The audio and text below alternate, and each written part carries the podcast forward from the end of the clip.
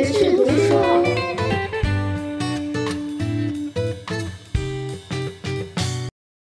欢迎来到别去读书的第十八期，我是你们的 reader 小马。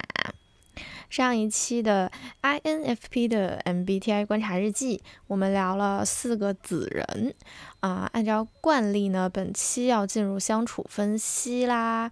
但是因为蓝人相处被我跳过了，所以 我就灵机一动，哎，我把蓝人、子人八个人格类型放在一起聊嘛。有点偷懒，但是不是，是因为真的很有意思哈。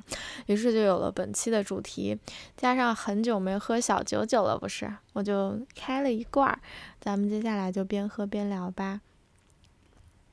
首先呢，我还是想要交代一下，蓝人包括 ISFJ、ESFJ、ISTJ 和 ESTJ，子人呢包括 INTP、ENTP、INTJ 和 ENTJ。好，交代完之后，我们就，嗯，我先来解释一下为什么我要把他们这两组捏在一起聊。嗯，首先呢，虽然表面上看起来好像手续派的蓝人和反派组子人就没什么关系，但实际上，如果你把它们当做对照组，你把它们对应起来看的话，你会发现很有趣的相似和不同。所以呢，我就想说，吧蓝人和紫人一一配对起来聊。哈，我分了这么几对儿，ESTJ 和 ENTJ 啊，天生领导者组，打起来打起来的组。ISTJ 和 INTJ 是，嗯，明明能做领导，但却因为嫌麻烦而喜欢做军师 的一类人。那 ISTJ 和 INTP 呢是机器人组合拳，ESFJ 和 ENTP 是阳光开朗大男孩儿。ISFJ，嗯，我是把它和四个子人分别对照来聊了一下，嗯，因为 ISFJ 很难在子人组里找到对应者，因为其实他们啊大部分特质更像绿人，就是 ISFJ 本身也不是很蓝，所以我想说没有对照我就混在一起说好了。好，那现在我就进入正题。首先，我们来看一下 ESTJ 和 ENTJ 这个一山就容二虎的话会出现什么情况。你看啊，ESTJ 和 ENTJ 真的可以说是难分雌雄的领导人组合。我在蓝人那组曾经说过，就是猛的一看，ESTJ 的领导能力好像没有 ENTJ 那么强。这是为啥呢？是因为 ENTJ 呀，它是带着预言属性 NI 的 TE 使用者。怎么说？ENTJ 它是一个带着预言属性 NI 的。T.E 使用者，而 E.S.T.J 是带着经验属性 S.I 的 T.E 使用者。他们两个虽然都是 T.E 的第一功能的使用者，但是呢，他们的第二功能不同。首先，我们来看一下。都使用 T.E 这件事情，意味着 E.S.T.J 和 E.N.T.J 都非常擅长情景思维，能够在观察外部事物的时候，从具备逻辑的角度去审视这个世界，同时在发现其中的规律。要注意了啊，这儿我们说的外界逻辑是可以修正，甚至是推翻他们自身之前已经预设起来的规律的。T.E 让他们都能够积极的为事物归类，为实现目标制定计划，按照任务清单积极操作，结合外部反馈实施修正。这就是 E.S.T.J 和 E.N.T.J 都很有领导风范的原因啊！原因是什么？大家知道了，T.E 功能的使用者都适合当领导啊，可以这么说。但是真正使他们的行为不同的影响因素是什么呢？是他们的第二功能，就 ENTJ 使用 NI，ESTJ 使用 SI。你看，SI 在乎的是自身的经验，他从过去的经验里习得新的顿悟，这也就是 ESTJ 被归类到手续组中的重要原因。所以说啊，就是在面对自身没有经历过的事件的时候，ESTJ 可能就会卡住，因为他们会下意识的用回溯记忆的方式去寻求办法。可是，在这种情况里，第二功能是 Ni 的 ENTJ 就更容易依赖某种基于经验的顿悟，看似毫无逻辑，但是他们就是能像神棍一样，可以化解突如其来的新麻烦和新状况。那我说到这儿，朋友们细心的朋友们肯定会发现，那如果你追随 ENTJ 的领导的话，其实难度是比较大的，肯定是比追随 ESTJ 领导要大一些。那为什么呢？因为领导在那边独自领先团队，所有人噼里啪啦，他开始顿悟了，而你没有啊，你可能根本不知道 ENTJ 领导为什么做出这样的决定。所以说，这就是所谓的尺有所长，寸有所短。要我说，最好的领导组合是 ENTJ 和 ESTJ 打组合拳，那就可能会产生一个强者互补、天下无敌的状态。你看呢？ESTJ 有 ENTJ 弱势的 NE ENTJ 有 ESTJ 弱势的 SE，俩人的第四功能还都是坚持己见的 FI。就是说，如果他们俩的意见是一致的，那所向披靡；不一致的话，就容易内讧。一山不容二虎，但有没有内讧，在蝴蝴蝶我本人 眼中，在我眼中，这俩狠人都挺有威慑力的。反正，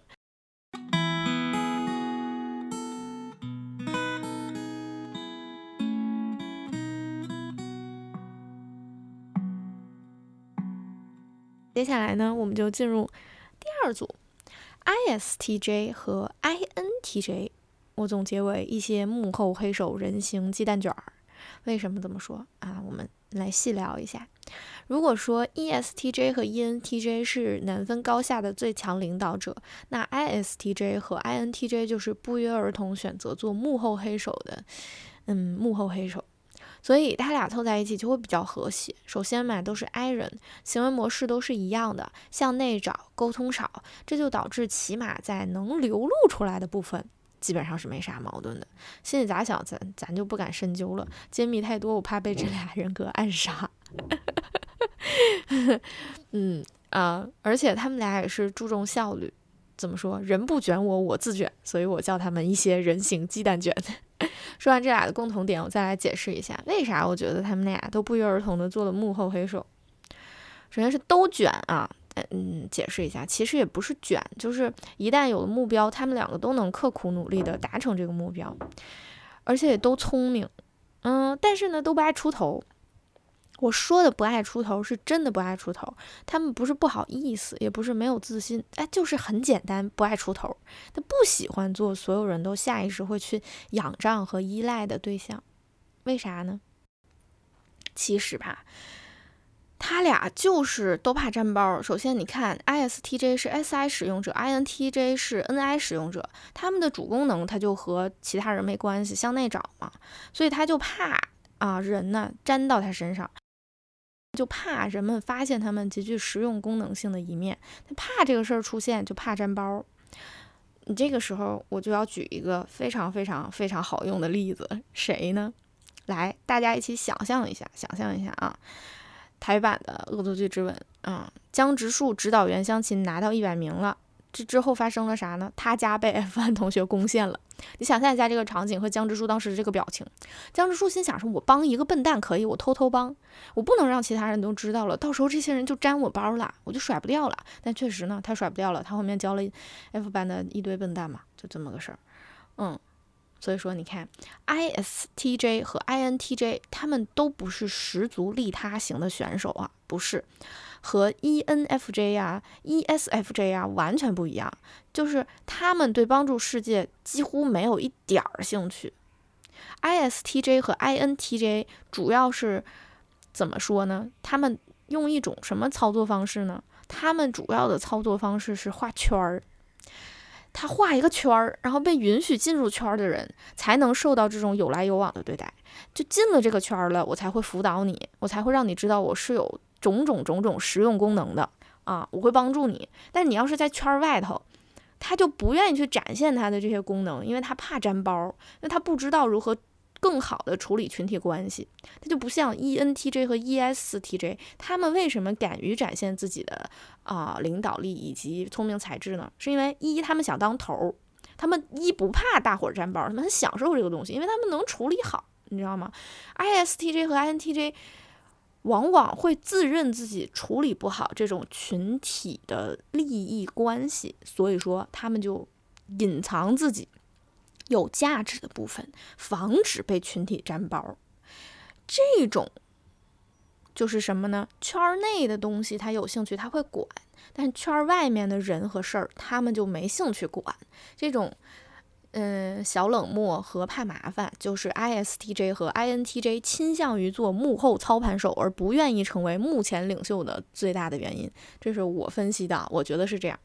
那你说，就他们俩这样的性格凑一起会怎么样呢？我觉得啊，我自己觉得会比较合拍，起码他不太可能打架。比如说你在互联网上。其实比较难以捕获 ISTJ，但是却常见 INTJ 嘛，所以我觉得这俩人格类型一起玩的时候，一定也会体现这方面的特点。比如说，他们俩结伴出去吃烤串儿。ISTJ 擅长负责现实层面的问题，比如说出门乘什么交通工具啊，怎么换乘最有效率啊。那 INTJ 呢，就负责处理哪家烤串店在各平台评分最高，哪些是刷出来的好评，哪些是真的好吃。于是这俩人形鸡蛋卷搭配在一起，就是嗯，把一切优势最大化的高效率人类。我觉得起码在提高效率这方面，只有合作，很难打架。嗯，所以按我的想象，ISTJ 和 INTJ 只要不搞价值讨论、观点对话啥的这种东西，应该会相处起来非常非常和谐。当然了啊，当然，对于面具老头 INTJ 而言，和谁相处的应该都不是难事儿，把面具戴起来就好了。心思比较深嘛，所以说 ISTJ 能不能看到 INTJ 的内心和真实面目，这可就不好说了。嗯。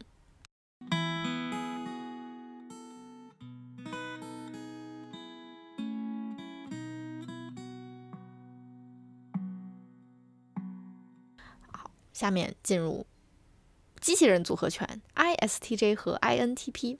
我把 ISTJ 和 INTP 捏成一组，其实，嗯，我先交代一下，很简单的原因就是，我一直觉得 INTP 是小机器人儿。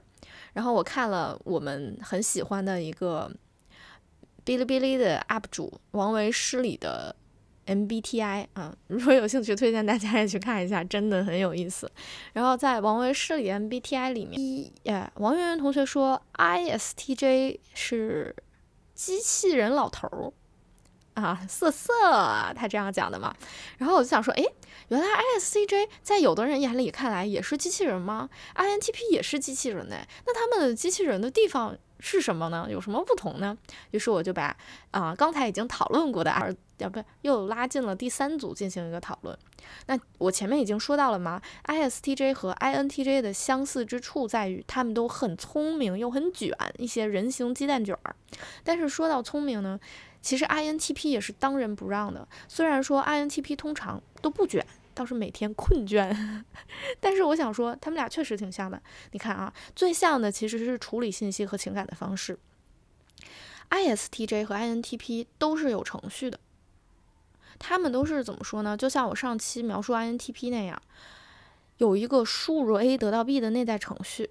所以有时候你会发现啊，ISTJ 和 INTP 对你的新情绪和新状态会有一点反应延迟，这是因为他们的程序要熟悉一下新东西，所以他们就在那儿宕机呢，过载呢，等他载载明白了，他就会回应你，大概是这样一个状态。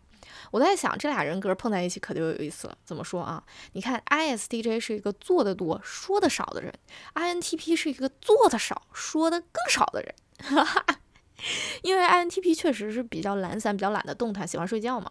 他们的活动都在脑内处理的。因为 INTP 其实最关心的是真理，那种形而上的、抽象的、极具魅力的真理。而像 ISTJ 这种人间鸡蛋卷呢，他们最关心的是他们眼里的心里的事儿有没有完成啊，完成的效果好不好啊。所以说，在行动层面，这俩人格一定是会打架的。而我觉得好玩的地方就在这里，他们会怎么打架呢？一旦 INTP 判定对话的另一方是个蠢蛋，这个架就吵不起来了。所以说，INTP 会主动疏远蠢蛋。那我们就得保证，我们必须得设定这个 ISTJ 能够得到 INTP 的认可。同时呢，这个 ISTJ 也不会责怪这个 INTP 行动力不足，不然的话就是。真的会打架的 ISTJ 就会嫌弃 INTP 不够认真、没计划、缺乏毅力；INTP 嫌弃 ISTJ 在想事情局限在表面、不深刻、过于人间鸡蛋卷儿。这俩人格类型，你看虽然都是小机器人，但是想要玩在一起却需要很多条件支撑，这是我觉得很好玩的地方。那就是比如说他们在成为了能够互相理解的密友，这个情况真的发生好了。那他们俩不仅在行动层面上会消极打架，沟通层面也会出现一些问题。比如说，你看啊，追求效率的 ISTJ 会用直接的、非常具体的方式去聊事实、细节和生活经历。他们在讨论的时候关注的其实是是什么。这你也看到了吗？ISTJ 们就是关心真实的现实世界存在的事物，而不是抽象理论。但 INTP 就不一样了，我刚才也提到了嘛，他们就喜欢用抽象的方式去聊天，用理论的方式去聊天，喜欢谈自己的，主要是想法啊，也很喜欢解释事情，但就是不是很关心细节。那他们有时候看完一个东西根本就不细的细节嘛？你说关心细节的人和不关心细节的人凑在一起，这个东西就怎么聊呢？我们只能去想象，就是这个鸡同鸭讲的关系。磨合的很好之后，他们可能会怎么样呢？可能会成为非常好的彼此补全空位的关系。就是说，他们两个人格突破了这个，嗯，观察世界倾向不同，然后表达方式倾向不同的这个小小阻碍，成为了密友之后，他们会在方方面面能够补全彼此思维的。一个小小缺憾，或者说他们思维不太关注的地方，对方会关注到，那两个人组在一起就会成为机器人组合拳，也是很不错的。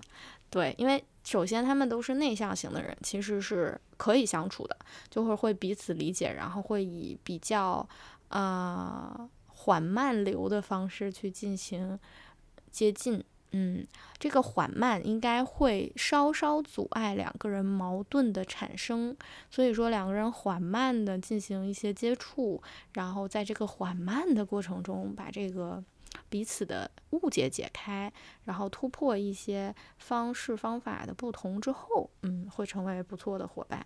机器人组合拳，推荐 ISTJ 啊找一个 INTP 相处相处，也推荐 INTP 找一个 ISTJ 相处相处，你们嗯会很合适。好，我刚才怎么像世纪佳缘？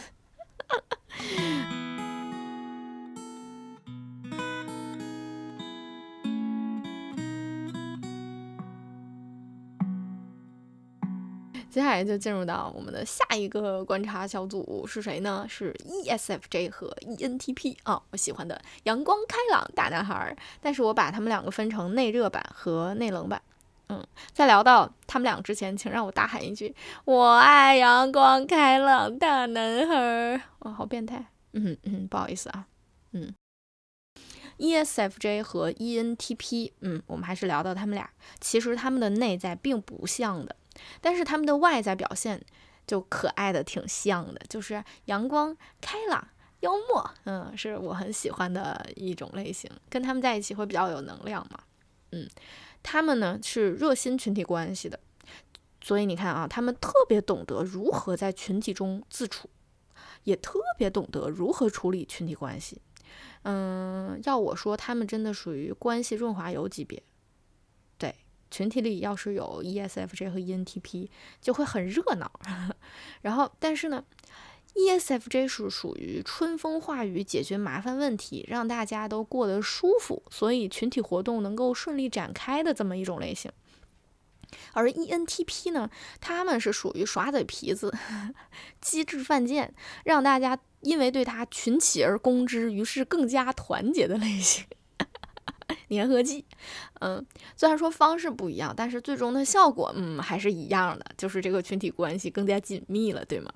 而且这俩人格类型还都特别爱说话，ESFJ 话多，主要是唠叨，唠唠叨叨的，就是跟你说，哎呀，下雨啦，记得带伞呐，降温了，多穿衣服呀，哎呀，今天降温这么冷，你怎么还穿裙子出门啊？就这种操心，你知道吧？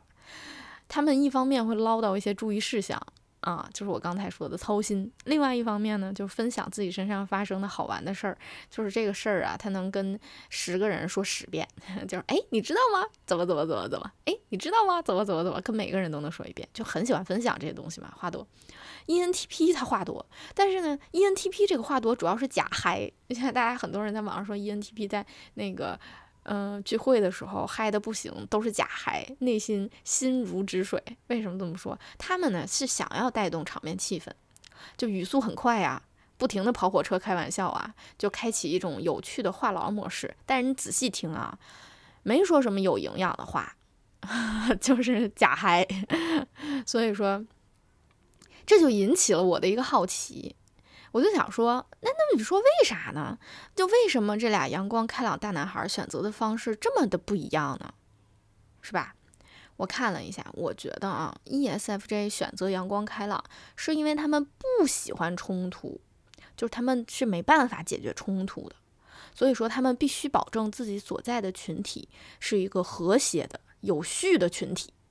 毕竟 ESFJ 它是一个守序者，你究其根本，ESFJ 的阳光开朗、幽默是利他的，服务于他人的。不过在这里，我想说，其实利他不是所谓的无私无我，而是用满足他人诉求的方式来满足自己。说白了，就是他们在乎的人开心了，哎，他们就会开心。这东西是利他啊，不是说就是牺牲自己成全他人。那个东西，我觉得不是我理解的利他。嗯，而这个 ENTP，我们说到 ENTP，ENTP 选择阳光开朗。其实是利己的，他们希望自己能够成为群体中的焦点，同时不希望被人看出他内在的冷静和疏离。啥意思？就是说 ENTP 啊，其实对人类和群体并没有什么深入了解的欲望，但是呢，他们喜欢自己身处群体之中得到的关注和互动。所以你看，这是我说 ENTP 是外热内冷的典型代表的一个很重要的原因。其实他们内核是非常稳固的，这一点我在上期节目里也提到了。ENTP 内核非常稳固，非常自信。他们的稳固和自信促使他们想要在群体中展示自己，而这个展示自己也只是反过来去哺育他的自信心 和他稳固的自我认知。于是我们讲完这些之后，再来看，如果 ESFJ 和 ENTP 相处的话，哎，会怎么样？我觉得一开始肯定开心呀。首先。我前面说了，这俩人都爱说话，对交流沟通都是充满热情的，那彼此了解速度就会加快很多很多。那其次呢，利他和利己的组合在一起其实是开心的，ENTP 会享受 ESFJ 的照顾和关注，ESFJ 也会从这个关系里获得自我认同的价值，这种，嗯，我能够照顾和帮助其他人的这种价值感，嗯，可是呢？But，请注意这一对儿哈，除了 E 之外，其余的东西完全相反。ESFJ 关注细节的现实的东西，ENTP 关注的其实是更灵性的、更内化抽象的东西。所以说，这个东西就导致他们其实就像我刚才总结的一样，内在的底子逻辑是不一样的，即便表现出来的样貌很相似。而且因为 ENTP 他很了解自己。是内冷的，所以看见行为模式和他很像，又幽默但是又热诚的 ESFJ，这个 ESFJ 如果一直在他的面前保持热诚的话，ENTP 真的会忍不住觉得对方演得太好，甚至如果是那种比较年轻的 ENTP 的话，甚至会误会哦，ESFJ 其实是一个极度虚伪的人。如果这样的误会出现了的话，那可能就会比较麻烦，因为这会使 ENTP 逐渐疏远 ESFJ，就没有办法建立更深的关系啦。对，但其实我觉得 ESFJ 和 ENTP 其实不会像大家想象的那样很容易变成好朋友，而是他们反倒是容易变成泛泛之交的一组，他们会始于热情闲聊。终于热情闲聊，嗯，我想可能阳光开朗大男孩需要的是观众，而不是另外一个和他相似的自己吧？我觉得是这样。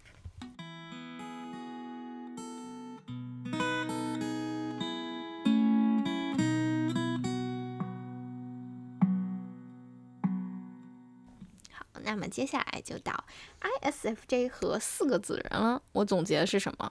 菩萨。普照人间，我把 ISFJ 和四个子人的关系总结成菩萨普普照人间。我这嘴怎么了？菩萨普照人间啊？怎么说？ISFJ 属于太特别、太特别的一种蓝人。其实除了极致手续之外，ISFJ 本身和蓝人团体它就没有那么像。我身边的 ISFJ 们也是和绿人们玩的更好，其实，啊，但是我觉得这不排除 ISFJ 的照顾者行为习惯会使他们就是更贴近需要他们照顾和关怀的人格，比如说什么 INFP 呀、ENFP 呀这种。所以我就在想说，你说 ISFJ 这种极致利他的人格类型，其实在观感上就和子人组天差地别了。如果凑在一起，全凑在一起会怎么样呢？嗯，我觉得那就是菩萨普照人间的现场。大家跟我一起念：信 ISFJ 得永生。好，念完之后，我们来看一下怎么回事儿啊？怎么普照的？一个一个讲好。ISFJ 如果普照 INTP，嗯，我觉得那就是 ISFJ 会帮助 INTP 落实想法，解决问题。INTP 喜欢睡觉嘛，懒嘛，喜欢瘫着。INTP 就尽情的，你就瘫着吧，你不用担心，你出啥事儿，你都有 ISFJ 给你善后呢。啊，我要交代一下，嗯，前后所有的讨论都基于 ISFJ 已经和你成为了密友，就是你中有我，我中有你的这么一个关系。好，那 ISFJ 普照 INTJ 的时候呢，我想象了一下，我觉得很难想象，嗯，就怎么说，嗯。应该 INTJ 不会愿意被普照，但是我们就暂且姑且就姑且觉得 INTJ 允许自己被普照了，那会怎么样？我觉得那就是 ISFJ 可能会默默的陪伴，陪伴着又陪伴着，陪伴理解和照料一些爱的照耀，然后这个爱的照耀可能就会逐渐的融化 INTJ 的心，可是想要贴得很近还是很难，因为 ISFJ。嗯，也是比较不擅长进行抽象的逻辑的形而上的讨论的，而这个东西是跟 INTJ 相处最重要的、最必要的一环。嗯，INTJ 还是比较适合和 N 人相处，对，大概是这样。那当 ISFJ 照料 ENTP 的时候，就是哎，来普照一下我们骨折眉毛，我觉得那多少就是得受点欺负，嗯。主要偏多吧，不会偏少。ENTP 一定会忍不住的想要戏耍 ISFJ，比如说像什么语言上的一些小玩笑啊，哎，你今天你怎么没洗脸啊？这种话，见面故意迟到啊，就是就迟到。哎，哎呀，我来晚了，我那个什么路边看着一个小狗，我帮助了一下它，就是用这种呃和 ISFJ 比较相似的行为模式，然后去呃伪造一个他。迟到的理由，但他肯定不是救助小狗了，对他应该是又在哪里犯什么贱了这样。但是呢，ISFJ 不管看穿了还是没看穿对方的这些小把戏，都会比较包容这些地方。他们的包容是深入骨髓的。小护士的包容就是，小护士太好了，小护士怎么会这么好啊？他会包容 ENTP，哎呀，耍贱，我真的是。所以你想，久而久之会形成一个什么样的情况呢？就是这个 ENTP 冰凉的小心脏啊，就被 ISFJ 捂热了啊！他这个外热内冷的小人儿，在 ISFJ 面前就会变成外热内热。嗯，好的，咱们菩萨又收服了一个泼猴，大概就是这样一个过程。那 ISFJ 普照 ENTJ 的时候，这个就比较难。其实，哎呀，怎么 NTJ 组合怎么这么难搞？我觉得 ISFJ 很难会和 ENTJ 就是形成一种 ISFJ 主导的关系，他们两个建立关系肯定是 ENTJ 主导，ENTJ 拿个小指挥棒指挥这个指挥那个，然后想让一切局势明朗，然后大家一起共同进步。在这种情况下，那嗯 ISFJ 可能就是会极力的去追上他的这个进步的步伐，乘上他这个进步的航空母舰。然后，一个佛系的 ISFJ 会会变得努力起来，对，然后和 ENTJ 保持一个比较相同的节奏，嗯，这样的话，嗯，可能嗯勉强可能算作一种普照啊，因为 E ENTJ 实在是太强势了，强势的人是这样的，你很难去动摇他的决定，然后你也很难会说。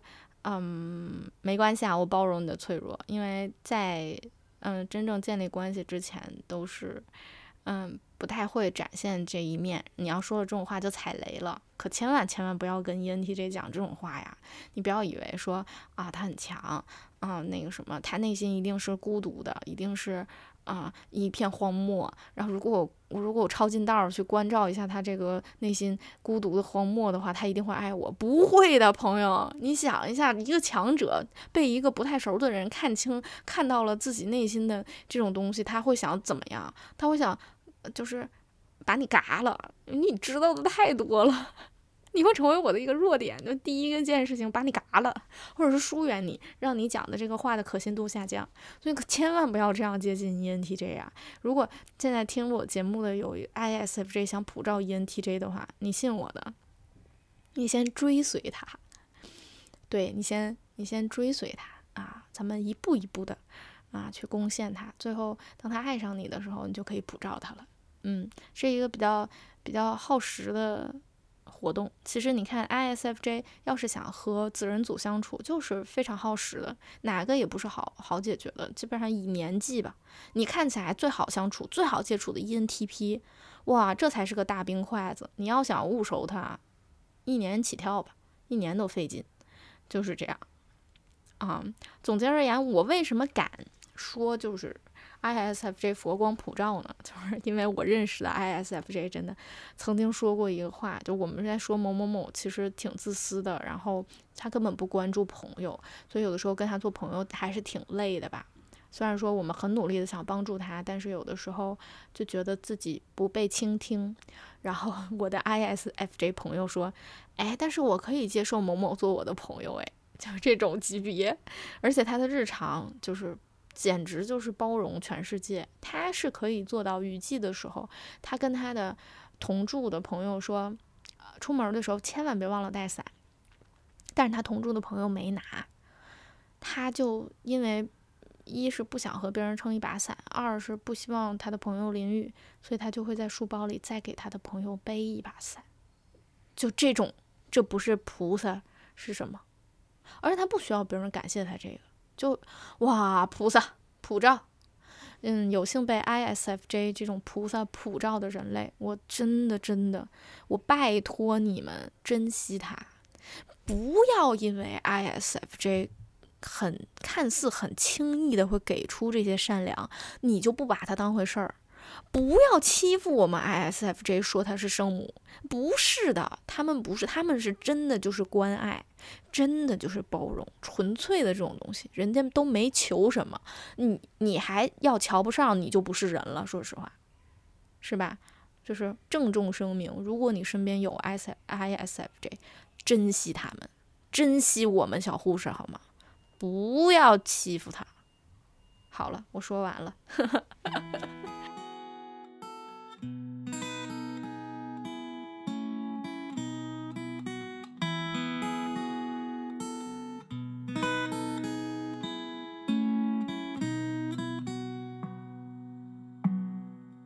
以上就是本期 INFP 的 MBTI 观察日记。嗯，今天想说一点题外话，我没想到 这个观察日记能做到现在。嗯，开始的时候还是秋天啊，现在已经春天了，春暖花开了。呃，我觉得很幸福，而且在整个 MBTI 观察日记嗯更新的期间，有的时候会在节目下面收到一些非常非常触动我的留言，它会让我知道每一个人。即便他们会有不同的行为的倾向，有不同的思考的路径，然后呈现出不同的样貌。有的人热情、活泼、开朗，有的人看起来冷冰冰的，看起来不好接触。但不管他们的外在表征是什么样的啊，每一个他们其实都有一颗柔软的内心，他们渴望被理解、被读懂。有的时候，我不经意说的，我的一个观察的。啊，小结论就会让他们觉得，哦，在茫茫的宇宙中有一个声音读懂了我，这个东西是让我觉得非常幸福的。嗯，我也很庆幸，我一个不经意的小观察就读懂了你们。啊，在这个时候，就是希望大家都幸福吧。最后总结到最后，就希望大家都幸福。然后还是惯例要送一首诗给大家。今天送这首诗其实就是没什么主题啊，因为今天做的是相处的一个小猜测嘛，也是我没有观察到的相处，因为我身边真的蓝人和紫人都很少，没有办法观察，只能全靠分析和想象。希望大家能够喜欢，嗯。也希望大家会一直听我们的 INFP 的 MBTI 观察日记。我作为 INFP 的代表小蝴蝶，非常非常的感谢大家。好，因为今天的选诗它没有主题哈，所以我就选了一个我最喜欢的诗人夏雨。哎呀呀呀呀呀，打到灯了，嗯，选了他的《最熟最烂的夏天》。如果大家听那个苏打绿的话，就会知道苏打绿有一首歌。啊，里面就有一句台词，就是最熟最烂你的脸。嗯，鉴于词人吴青峰很喜欢苏打绿，不是词人吴青峰很喜欢下雨。我在说什么呀？所以啊，我觉得他可能是有接近这首诗哦。嗯，那接下来我就要来读一下啦。最熟最烂的夏天，嗯，夏天沉落在猫眼的中面，沉落在栗子色的四肢，十七块一篮的桃子。第四天就开始烂的夏天，旷日费时的吃着饭，整个春天专注于光、颜色和气氛，观察葡萄藤的影子移动。后期印象派的最后一个傍晚，光点在吊床上加深，在风吹起的帘子上变浅。这时候已经是八月，差不多要进入野兽派。再也不能满足于光啊，同时对气氛厌倦。最熟最烂的夏天，炙炎如葡萄蔓延，同时对风格厌倦。风格到底存不存在？风格像雪，雪是多么多么容易弄脏啊！虽然雪并不存在，吊床更存在，比四月的鸢尾花、六点钟的茴香酒。绝不比一场现场转播的足球赛。来访的客人研究中国古代建筑，他说：“现今唯武装革命最富悲剧性。”另外就是足球赛。我们这样旷日费时的吃着饭，烟熏鲑鱼、螃蟹和龙虾。有人说：“你看这样肥大的生蚝，如何让我们左派倾向找到出口呢？”一九六零年，路上遇雨的塞尚回到工作室，脱下外套和呢帽，面窗躺着，注意到桌上倾倒一篮苹果，苹果和他的倒影，三个骷髅头，衣柜、水壶、陶罐，半开的抽屉。时钟，他想到比例并不那么重要，桌线对不对齐并不那么重要，他死了。闭紧的眼皮上对直的那条线是三点钟的钟面，这样是不够的。下面轮到马蒂斯。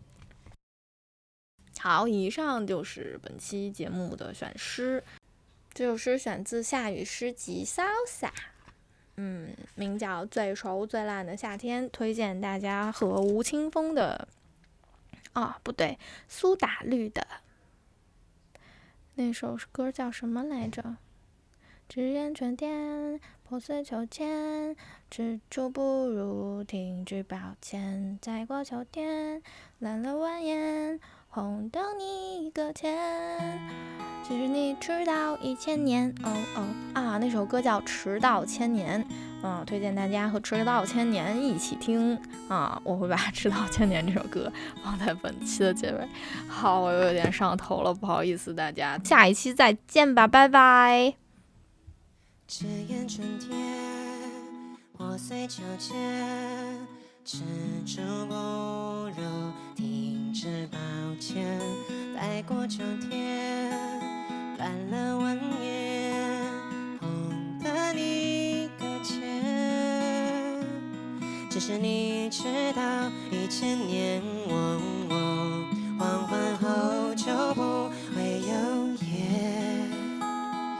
在印象中被蔓延。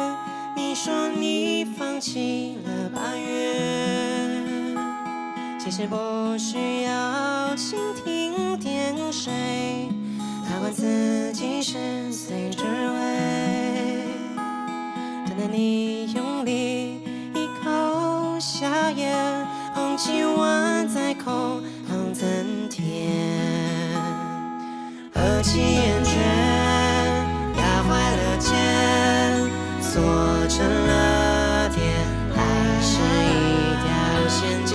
视觉，你似规矩，随手最烂你的脸，只是你知道一直念我，我缓缓好久不会有夜，发现在印象中被蔓延，你说你放弃了八月，其实不需要。自己是谁只为等待你用力一口下咽，放弃我在口头暂停。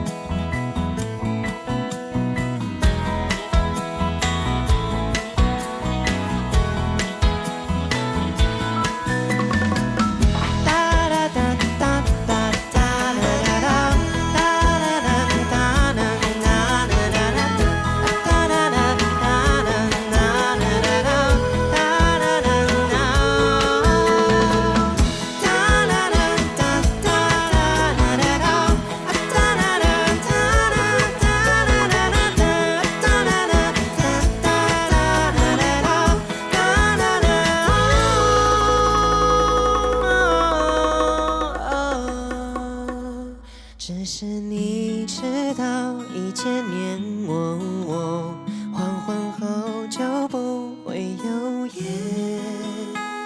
发间在印象中被蔓延。你说你放弃了八月，其实不需要蜻蜓点水，看惯自己十岁只为